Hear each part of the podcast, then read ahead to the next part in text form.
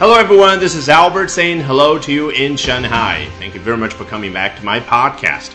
Today, we're going to be talking about the road rage incident that everyone has been talking about the last couple of days. 昆山砍人事件.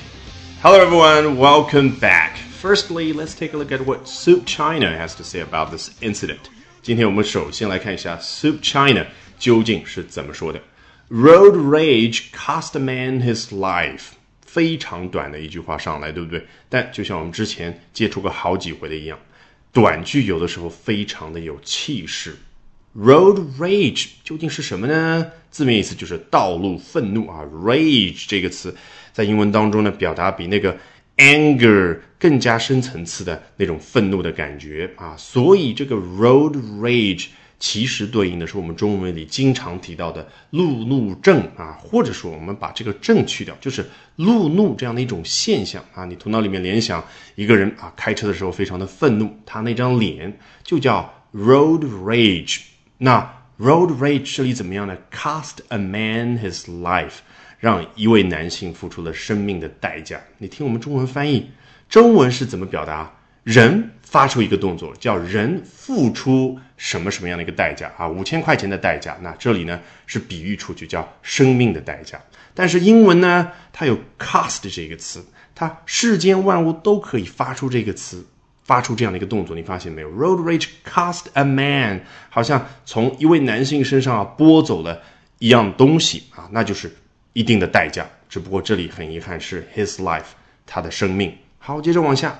And it was his own knife that did him in。强调一下，it was his own knife 啊，这个当然时间对应的还是过去时间点的那个状态，当时是他自己的那把刀 that did him in 啊，发出了下面这样的一个动作。那这个 do some people in 究竟是什么意思呢？其实 do 这个词啊，就跟我们中文里所说的弄啊。搞啊，干呢，是一样的感觉，就是万能词。你看啊，我们看电影的时候啊，一个黑帮老大说：“哎，替我把那个人给办了。”你说：“哎，这个办了是什么意思啊？”有的时候指就是把这个人给咔嚓给杀了，对不对？有的时候呢，就是把他打成残疾。那英文当中呢，这个 do 也一样的，有这样的感觉在里面。那为什么会有 do in 这样的一个短语呢？我猜啊，这个 in 有一种。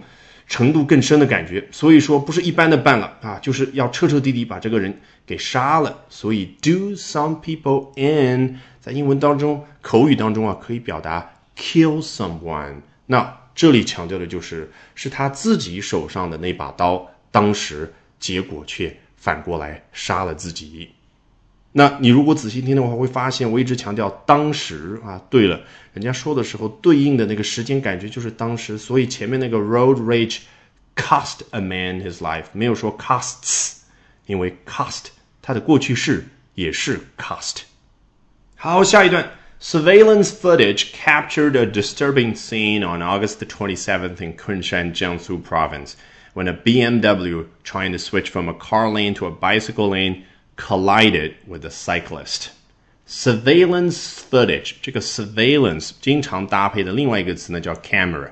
Surveillance camera 指的就是监控摄像头，所以 surveillance 有什么样的一种感觉？好像其他人非常仔细的、全方位的去观察你，观察某个对象啊，就是中文里所说的监控、监视。那 footage 这个词我们已经遇到好几回了啊，美国人特别喜欢用这个词表达什么呢？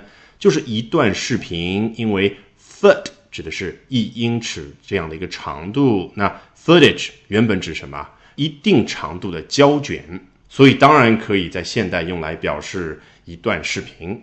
好，surveillance footage captured a disturbing scene，捕捉到了让人不安的一幕啊，具体是哪一幕，我相信你都知道。On August twenty seventh in Kunshan, Jiangsu Province，啊，交代了时间和地点，在。八月二十七号这一天，江苏的昆山捕捉到了这样的一幕。那你已经听到了有一个时间，对不对？所以后面他很自然的说，When a BMW trying to switch from a car lane to a bicycle lane collided with a cyclist，用 when 开头进行一个补充描述，其实是什么？就是围绕刚刚那个时间点展开一下。哎，就是在那个时间点呢，发生了下面这样的一件事儿：一辆宝马车，什么样的宝马呢？trying to switch from car lane to a bicycle lane。当时正试图从机动车道，也就是汽车道 a car lane 转到自行车道的那一辆宝马车怎么样？collided with a cyclist 和一位骑车人碰撞了。接着往下，two people emerged from the car to move the bike to the pavement。emerge 这个词我们应该一点都不陌生了。我记得第一次开始我就一直强调。它对应什么样的一种感觉呢？对应一个人从湖面以下渐渐的把脸给露出来，也就是说，在他露出脸之前，你都不知道，哎，那里有一个东西究竟长什么样，是什么，你都不知道。那 two people emerged from the car，他用 emerge 有一种什么样的感觉呢？就是在此之前，我们从监控摄像头当中啊，都看不清，哎，那两个人是坐在哪儿，究竟什么样？那一下子他们就从汽车里面出来了，怎么样呢？To move the bike to the pavement，啊，把那位骑车男的自行车呢就移到了人行道之上啊。Pavement 一般是英国人这样说，美国人会说 sidewalk。But then the driver of the car，刘海龙，thirty six，physically confronted the cyclist。于海明，forty one。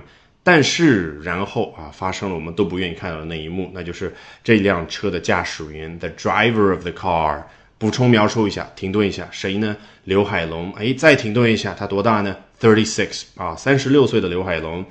Physically confronted the cyclist 啊，他身体上 confronted the cyclist。这个 confront 非常有意思，是什么样的一种感觉呢？就是刚开始啊，这位刘海龙对于骑车人于海明做的那个动作啊，就是身体顶上去，好像要打架啊，然后就开始打起来了。这个都叫 confront，就是对抗、对峙的那种感觉啊。当然，我们之前记得讲美国枪战那种场面的时候啊，人家那个 confront，尽管两者距离挺远的，也是 confront。为什么？子弹飞来飞去。那作者这里对于 cyclist。这位骑车人也做了一个补充描述，名字于海明，forty one 啊，年纪四十一岁。All right, with that, we have come to the end of this edition of Albert Talks English. Thank you very much for listening, everyone. Bye for now, and see you next time.